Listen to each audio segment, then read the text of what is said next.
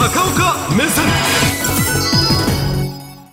台湾のトップがアメリカへと、えー、明日です。で台湾と日本はあのそんなに時差がございませんので日本と同じ日付になりますが明日から4月の第1週にかけましてあの最終目的地は中米です、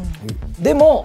その途中にアメリカ本国へ寄っていかれるということがあるので当然中国はもうカンカンの状態になっておりましてただ今現在この台湾のトップが急にねやっぱり動くというのには当然ながら理由があるわけでございまして今日はテレビご覧の皆さんもえ誰それという台湾の真のキーマンも登場いたします。えー、まずその蔡英文総統の日程と途中どこ寄ったのっていうのはこれはもう大変問題になるわけでございます。はいこちらでございます、えー、台湾から太平洋を横断いたしまして一応台湾政政府といいましょうかね台湾のその総統府の発表は最終目的地はグアテマラとベリーズでまあ中南米の国っていうのはですね今中国寄りの国も出てますから、えー、台湾の味方を増やそうとしてるんだということになってますがなんでアメリカに途中行きと帰りと寄るんですかという話になっておりましてものは言いようでございます。台湾外府はこう言ってます。乗り継ぎです。これだけの VIP が他の航空会社に乗り継ぐわけないんでございますから強いていや給油ぐらいなもんでございましょうということですから、中国は何を言ってるんだと。公的な訪問じゃないかというふうに言いましてこれは中国の政府はこう言うんですね。公的往来だと公的という字を入れてるっていうことはアメリカ政府も一枚噛んでるじゃないかと。こんなものは訪問だということで激怒してるわけでございます。その理由はニューヨークとロサンゼルス行きと帰りあるんですがもう一回言います。乗り継ぎなんですね。お泊まりになるんです。空港の外出るんです。全然乗り継ぎじゃないじゃないかというのがこの中国の怒りでございまして今のところ漏れ伝えてきてるのはもちろん日程全然公表してませんけどニューヨークじゃどうも講演会をやるらしい。なんで乗り継ぎで外出て一体何喋る気なんだと中国はもう疑心暗鬼でございます でさらにですね、えー、まあある方に会うんじゃないかというふうに言われてましてさすがにバイデン大統領はないです。というのはやっぱりアメリカ政府はねこういう立場です。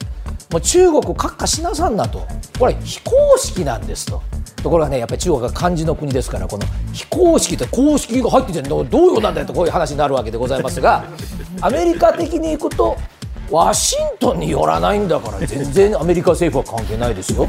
という話になるわけ。で、えー、ちょっと中国とアメリカの水かけ論があるわけでございますがさあそのニューヨークで会いたい人でございますね、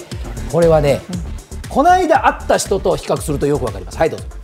あの去年の夏です。えー、アメリカの下院議長のペロシさんっていうこの方がですねあの大変危険を冒して中国の戦闘機に周りを包囲されながらも台湾を訪れたとかこの頃は大変ニュースになりました。でその後アメリカは中間選挙がありまして、えー、この下院の議長がペロシさんから今マッカーシーさんという方に交代をしてます、えー、ちょっとバイデンさんの党とは違う党になってしまってちょっと一緒ねじれなわけですがこの方はアメリカっていうのはねこれどっちの党であっても歴史的にずっと台湾を支持してきましたので慌てて会わなくてもと思うんですが、うん、ちょっとこのマッカーシーさんが、うん、あ今後どう出るかっていうのがちょっとわからないところはあるんですね。さあそしてあの下院議長に会うというのはこういう意味があります。ペロシさんがいた時も大ニュースになったのは大統領の次の次なんですね、つまり大統領に何かありましたらそれは副大統領が代わりをします。副大統領もさらに何かありましたら下院議長が大統領をやりますということになってるわけです。でじゃあ今会わないでもいいんじゃないの？と。なんで今会わないといけないの？と。会うかどうか分かりませんが会うだろうと。アメリカのメディアは言ってるわけですが蔡英文さんから言わせると台湾側が言わせると今のうちに会わないと。ということになるんです。そうすると出ました。あの方がやっぱり絡んできます。うん。ね、うん、で最近はやれ俺は捕まるんだとかこういろいろ騒いでおられるわけですが、実はアメリカの世論調査では結構盛り返しておられます。でこの方を抜くだろうと言われた候補の方が伸び悩んでるんです。そうするとやっぱりねトランプさんが万が一台湾側から取ってですよ大統領にまたなったらですね実は今申し上げたように今日は民主問わず台湾を応援してきたことをどうですか？トランプさんはしますかね？と。トランプさんは金の無駄だってすぐ言うので、はっきりえー、台湾、ね、外国にもう金を突っ込んで、アメリカでもないところなんで守るんだと。いうことをすぐ言いかねない。ということがありますからやはり、えー、台湾の総統としては今あっときたいということなんですがさあここで冒頭申し上げましたように、ね、この台湾のトップはこれからアメリカに行きます、うん、で台湾の中でも蔡英文さんと対抗している人は中国へ行ったりしてるわけですが、そういう政治家の往来よりも今のひょっとしたら蔡英文総統よりも世界中の大統領首相がアポイントメントを申し込んで絶対絶対会いたいっていう人がいるんです。実はねこの方でございます、はい、モリス・チャンさんという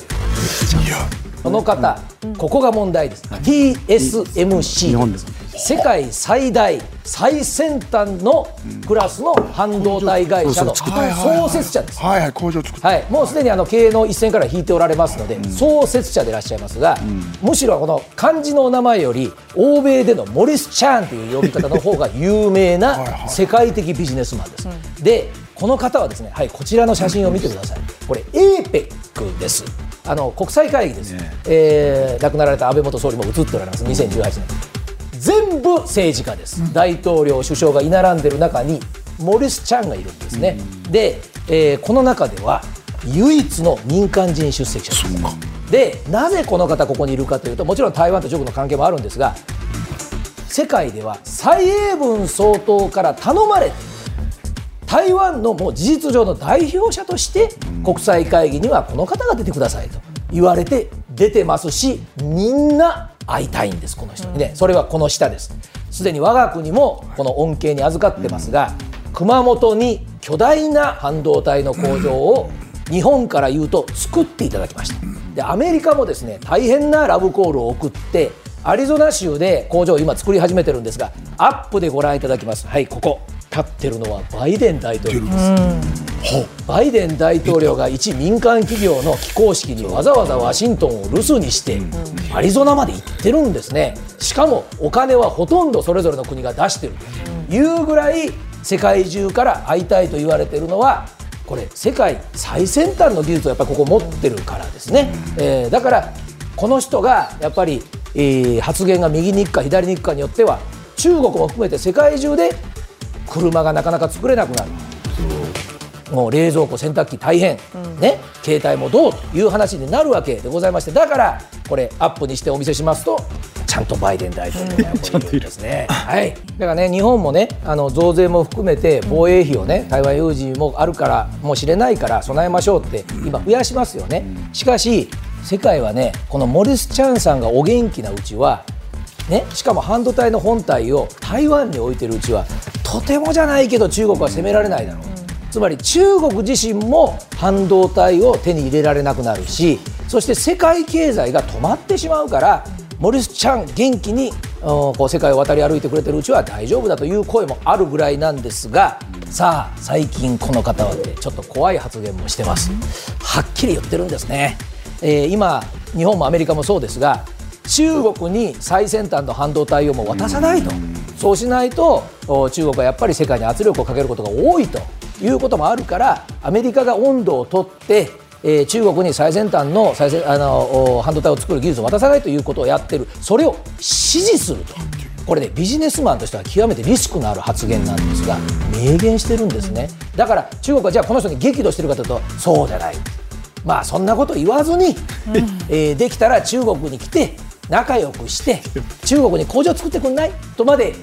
まあ一生懸命こうサインを送ってるわけですがこの人はがんとしていや先端技術を取る気だろうということでいかないわけですがさあここで問題はねこれはあんまり申し上げたくないが時間との戦いってやっぱあるわけですよ。お元気ですよ。お元気ですけども御年取って91歳です、うん、でやっぱり後継者にどんどんビジネスは譲っていかれてます、もう一斉の経営は引かれてるわけです。そうするといつまでもモリス・チャンさん今申し上げたように中国と台湾は別ですと言い続けてくれるかどうかはこの人の子供になったらわからないわけですね。そして今回急に台湾の政府のトップが動き始めたのは政治家としても来年の1月には総統選挙があります。そうするとまた中国に近い方がトップになったら台湾は本当にどっちに行くんだろうということになるわけでございます。はい